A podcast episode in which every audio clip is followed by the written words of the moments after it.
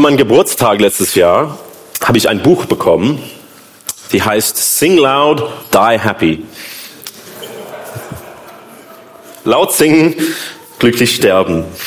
Und wer mich kennt, wer schon eine Weile hier in der Gemeinde ähm, ist, weiß schon, dass das erste tue ich sehr gern. Und die zweite, naja, lieber in ferner Zukunft. Aber ich denke, dass die meisten von uns will ein glückliches Leben haben. Also wenn wir sterben im, im weiten Zukunft, möchten wir zurück an ein erfülltes und glückliches Leben zurückschauen. Aber was hat Singen damit zu tun? Was hat Singen damit zu tun, dass wir ein glücklich und erfülltes Leben haben? In der Bibel wird Singen über 400 Mal erwähnt. Und 50 Mal wird es sogar befohlen. Und noch um 70 Mal ist es mit Glück und Freude und Dankbarkeit zusammen erwähnt. Also irgendwie, laut der Bibel, hat Singen was mit Glück zu tun, mit Freude, mit Dankbarkeit, mit ein erfülltes Leben zu tun. Und so wollen wir heute auf eine von diesen Verse ähm, ein bisschen anschauen. Und das kommt auch äh, Kolosserbrief und wir sind Kapitel 3, Vers 16. Lasst das Wort des Christus reichlich in euch wohnen in aller Weisheit. Lehrt und ermahnt einander und singt mit Psalmen und Lobgesängen und geistlichen Lieden dem Herrn lieblich in eurem Herzen. Und bevor wir weiter mit diesem Text ähm, uns beschäftigen, möchte ich beten. Herr Gott, danke für dein Wort. Danke, dass wir hier heute Morgen zusammen in dein Wort uns ähm, anschauen können, dass wir von dir hören dürfen. Und ich bitte, dass ähm, durch deinen Geist, dass du uns ansprichst, dass wir heute was lernen können und dass ähm, du unser Herz äh, öffnest und verendest äh, für deine Ehre. Amen. In der Gemeindeleitung, ähm, in unseren Regulärsitzungen, fangen wir immer mit einem Bibeltext an. Obwohl wir viel, viel äh, wichtige Themen haben, um zu besprechen. Wir fangen immer zusammen mit der Bibel. Wir wollen von Gott hören und wollen austauschen, was darin steht, was Gott zu uns sagt. Und tatsächlich in ähm, die letzten Monate, im letzten Jahr sind wir unterwegs als Gemeindeleitung im Kolossebrief. Und dieser Brief wurde, ähm, wie im Namen steht, an der Gemeinde in Kolosse geschrieben. Paulus sitzt im Gefängnis, als, sie, als er das geschrieben hat.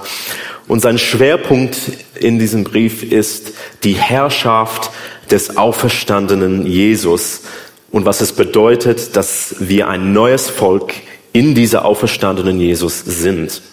Die Menschen dort in der Gemeinde in, in, in Kolosse wurden durch irgendeine Philosophie weggeführt worden. Und Paulus wollte sie erinnern an das, was sie zuerst über Jesus Christus gehört haben. Er wollte sie erinnern, dass sie in Einheit und Freiheit leben sollen. Und da kommt unser Text. Und wie ihr seht, es geht um das Thema Singen.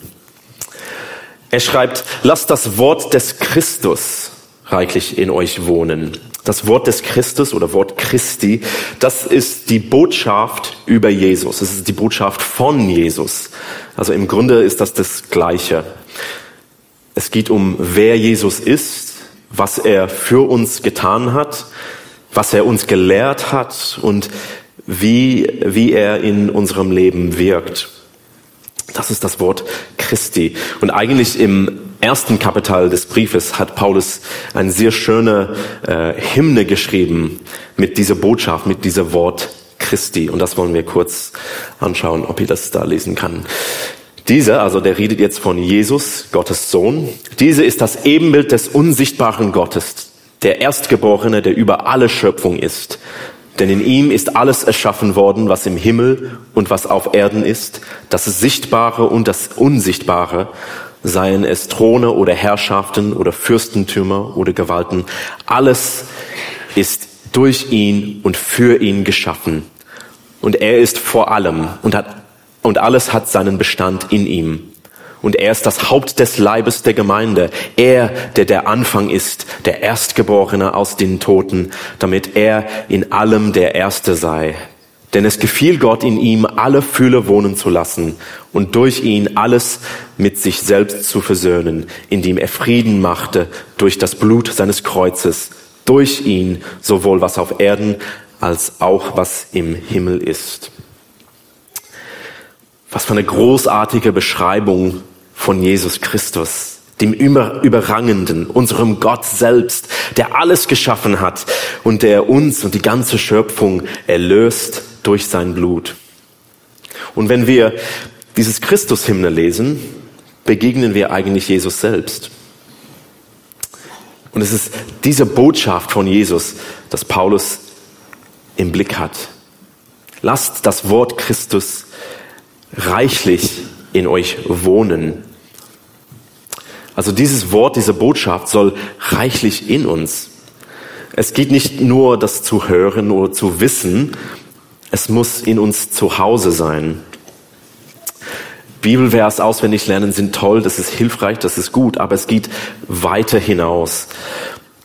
Es geht um, dass diese Botschaft von Jesus uns verändert. Die Nachricht, dass Jesus unser Schöpfer und Erlöser ist, soll Auswirkungen in unser Leben haben. Wenn jemand mich zu Hause besucht, ähm, die werden merken, dass ich da wohne. Nicht nur, dass mein Name steht auf, auf Postfach oder Klingel, sondern es gibt Bilder von mich, äh, von mir, von meiner Familie. Es gibt Instrumente, es gibt Bücher, es gibt Noten. Ähm, es gibt viele Sachen, die hinweisen, dass ich bin der Bewohner. Es gibt eine tolle Kaffeemaschine in Küche und auch ja viele ungeputzte Kaffeetassen. Also durch durch Deko, durch Gegenstände und auch durch Umstand zeigt der Persönlichkeit der Bewohner. Und wenn wir in eine Wohnung einziehen, dann renovieren wir ähm, oft. Der Wand streichen oder neuer Teppich oder mindestens wir hängen Bilder auf der Wand, dass es gemütlich ist, dass wir da die, die, die Raum genießen, dass es uns gefällt. Und wenn das Wort Christi in uns wohnt und in uns einzieht, soll es auch spürbar sein. Wenn es in uns einzieht, soll es uns renovieren. Und Paulus sagt, reichlich in euch wohnen. Also Gott hat kein Budget für seine Renovierung in uns. Es gibt immer noch Platz und es gibt immer noch Bedarf. Also bis wir in Ewigkeit sind, es gibt immer in unser Leben Bedarf um Renovierung durch Gottes Wort. Und deswegen ist es so wichtig, dass zum Beispiel als Gemeindeleitung, dass wir Zeit mit Gottes Wort nehmen, ähm, immer am Anfang. Es ist wichtig, dass wir im Hauskreis, dass wir hier im Gottesdienste Zeit mit Jesus und mit seinem Wort ähm, nehmen. Es ist wichtig, dass wir Zeit mit der Bibel nehmen, weil das ist der, der grundsätzliche Ort, in dem wir Jesus begegnen und kennenlernen. Und das Ziel ist eben, Jesus zu begegnen und kennenlernen, dass sein Wort tief und reichlich in uns wohnt und renoviert. Und das gilt nicht nur für uns, jeder Einzelne, sondern es gilt auch für uns als Gemeinde. Und eigentlich hat Paulus hier der Gemeinde im Blick. Die Frage, wohnt das Wort Christi in uns? als Einzelne, als Gemeinde so reichlich, dass unsere Nachbarn, unsere Mitarbeiter, dass die spüren, dass Jesus hier wohnt? Eine bestimmte Auswirkung, äh, schreibt Paulus, ist, dass wir einander lehren und ermahnen durch das Singen vom Lobpreislieder. Also Anbetung, Worship. Manchmal wenn wir von Worship und, Anbetung reden, meinen wir das gesungene Teil von Gottesdienst. Also der, Worship war schön, ja. Aber eigentlich ist es viel mehr als nur Singen. Ähm, in Römerbrief 12, ähm, es, es sagt, dass, dass unser ganzes Leben als Opfer ähm, ist, ist unser Worship. Aber Singen ist doch ein, ein wichtiger Teil davon. Und wir sind eben da, dazu berufen, selbst hier im, in diesem Text. Es ist ganz wichtig zu merken, dass Anbetung fängt nicht bei uns und unsere Gefühle an, sondern es fängt immer bei Gott an. Es ist immer eine Antwort auf Gott, der sich zuerst zu uns sich offenbart hat. Also Offenbarung offenbart. Das heißt, Gott zeigt uns, wer er ist und was er getan hat, dass wir ihn kennenlernen ähm, können. Und Anbetung geht nur, wenn wir erst Gott erblicken und, und kennen. Es gibt eine, eine biblische ähm, Paradigma oder Prinzip, die heißt Revelation and Response. Ich habe das als Offenbarung und Antwort übersetzt. Ähm, vielleicht hätte ich Offenbarung und Opfer ähm, genannt, aber das, das, das heißt, dass Gott sich offenbart und wir können darauf antworten. Und es gibt zwei Stellen in der Bibel, ich möchte heute ähm, anzeigen, diese Prinzip ähm, ähm, zeigt. Und das erste ist eigentlich das erste Lobpreislied, äh, Lobpreisliedes in der Bibel. Und das kommt auf in 2. Mose 15. Damals sangen Mose und die Kinder Israels dem Herrn diesem Lob, diesen Lobgesang und sprachen, ich will dem Herrn singen, denn hoch erhaben ist er. Ross und Reiter hat er ins Meer gestürzt. Der Herr ist meine Stärke und mein Lobgesang und er wurde mir zum Heil. Das ist mein starker Gott. Ich will ihn preisen. Er ist der Gott meines Vaters. Ich will ihn erheben. Das ganze Lied geht noch 16 Verse weiter, aber wir sehen schon das Prinzip. Es ist ein Lied von Moser. Es ist Lied vom Meer genannt, weil es geht um die Erfahrung, als Gott sein Volk aus der Sklaverei in Ägypten befreit hat. Die sind durch dem Roten Meer ähm, geführt und gerettet. Und wir sehen, dass Gott hat sich als ein Gott, der sein Volk rettet und erlöst, offenbart und sein Volk antworten mit einem Lobpreislied. Und die zweite Stelle ist die letzte Lobpreislied in der Bibel. Und das kommt in Offenbarung. Und es steht, ich sah etwas, also ich, das ist der Johannes, ähm, Apostel Johannes, ich sah etwas wie ein gläsernes Meer mit Feuer vermischt und die, welche als überwindende Winde hervorgegangen waren über das Tier und über sein Bild und über sein Malzeichen, über die Zahl seines Namens standen und an dem gläsernen Meer und hatten Hafen Gottes. Und sie singen das Lied Moses, des Knechtes Gottes und das Lied des Lammes und sprechen, groß und wunderbar sind deine Werke, o Herr Gott, du Allmächtiger. Gerecht und wahrhaftig sind deine Wege, du König der Heiligen. Wer sollte dich nicht fürchten, o Herr, und deinen Namen nicht preisen? Denn du allein bist heilig. Ja, alle Völker werden kommen und vor dir anbeten, denn deine gerechten Taten sind offenbar geworden. Also ein Meer, das Lied von Mose und ein Lamm. Also es gibt hier einige Parallelen zwischen dem ersten und letzten Lied des Bibels. Das gläserne Meer übrigens ist eine Art prophetisches Bild für ähm, die auf Gottes Thronsaal hinweist. Und wir sehen, dass in beide Lieder stehen Gottes Volk am Ufer eines Meeres, um ihm anzubeten. Es gibt ein Passalam. Also in Ägypten wurde der, ähm, das Passalam geschlachtet, so dass Gott sein Volk retten konnte. Und hier im Offenbarung haben wir das wahre Lamm Gottes, Jesus Christus, der geschlachtet wurde, um dass wir gerettet sein könnten.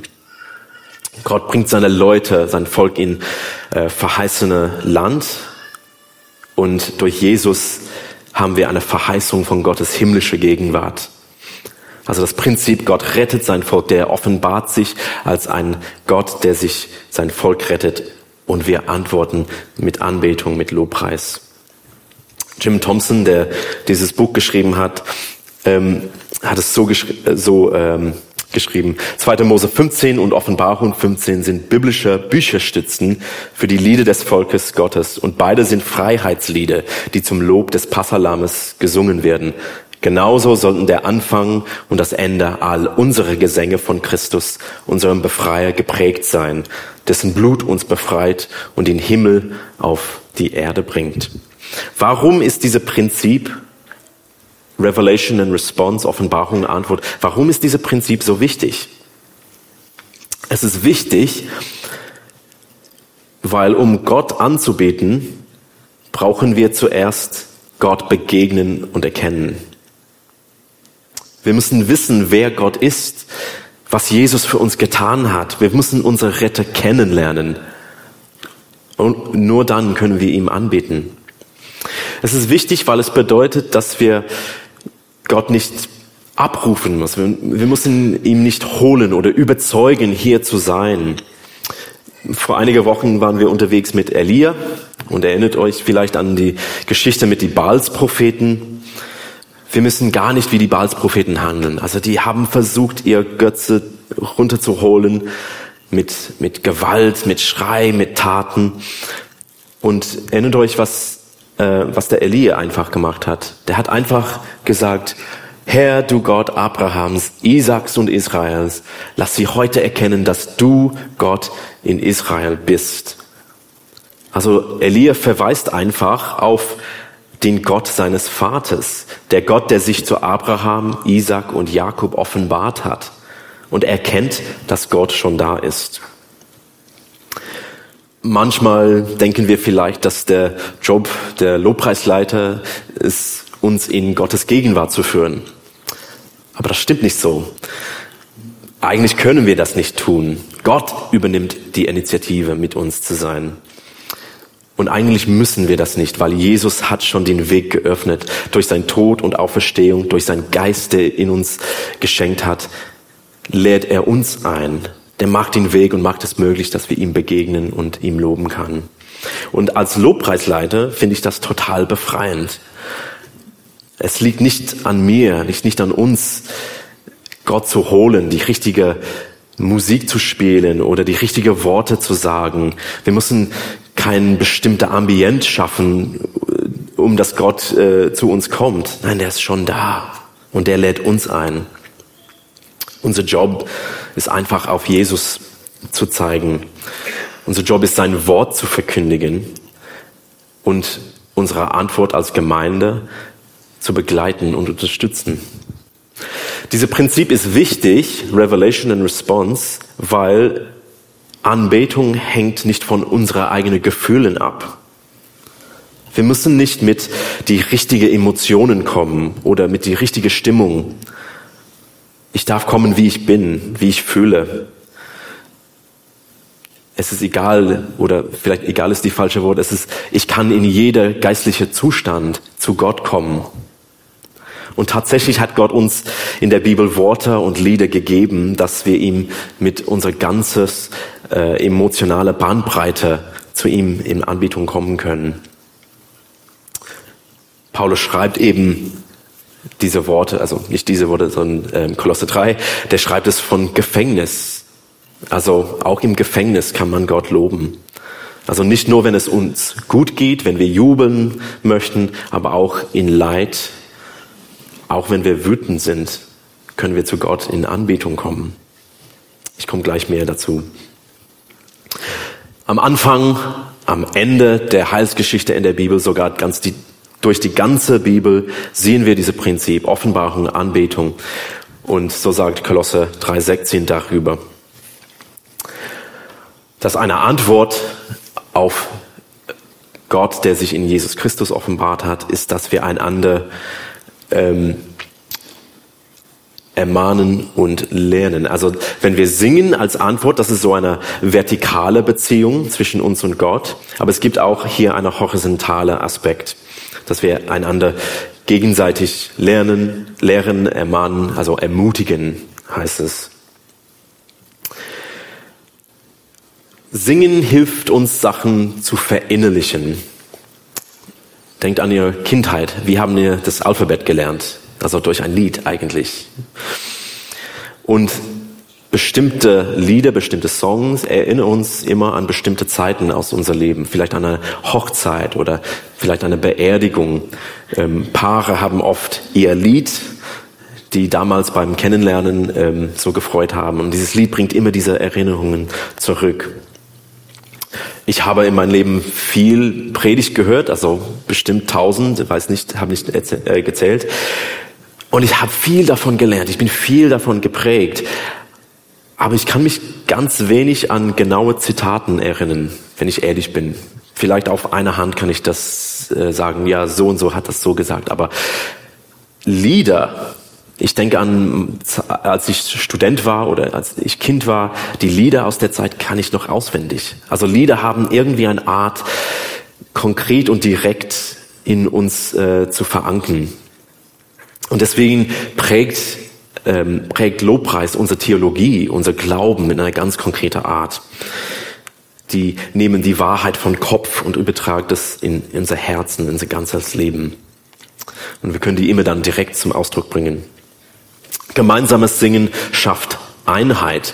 Es gibt Studien, ähm, die uns zeigen, dass im Chor würden die, die Herzschlag von den Leuten im Chor immer synchronisiert. Also als die gemeinsam einatmen und ähm, die Phrasen aussingen, würden die Herzschlag synchronisiert. Und ich finde das so ein schönes Bild und denke, wenn wir als Gemeinde äh, durch den Atem des Heiligen Geistes einatmen und im Lobpreis aussingen, dann ist unser Herz als Gemeinde auch synchronisiert. Oder denk an Fußballstadion. Ähm, es gibt die Fans, die singen mutig, die singen laut. Das ist einen drückvollen Klang, weil die wollen ihre Hoffnung ausdrücken, die wollen einander ermutigen, die wollen das Team ermutigen. Ähm, und ich denke auch, die Leute, die da singen, sind nicht unbedingt Leute, die man auf der Staatstheaterbühne hören will. Aber irgendwie, wenn die zusammen singen, klingt das so toll. Also keine Angst, wenn ihr denkt, ja, das, du kannst das sagen, aber ich habe keine gute Stimme. Es ist egal, wenn wir zusammen singen, haben wir einen, einen drückvoller Klang. Und eigentlich, wir sind ein Team. Wir sitzen nicht im Tribüne, wir sind alle auf, auf Spielfeld. Wir spielen ähm, im gleichen Team mit gleichem Ziel und wir können einander ermutigen, indem wir zusammen singen. Also die Leute neben dir brauchen deine Stimme hören, du brauchst ihre Stimme hören. Paulus sagt hier äh, oder, oder ähm, erzählt hier von drei Art von Lieder. Psalmen, Lobgesang oder Hymne ist es manchmal übersetzt und geistliche Lieden. Ähm, leider habe ich nicht so viel Zeit hier im Detail zu geben, äh, ähm, aber ganz grob.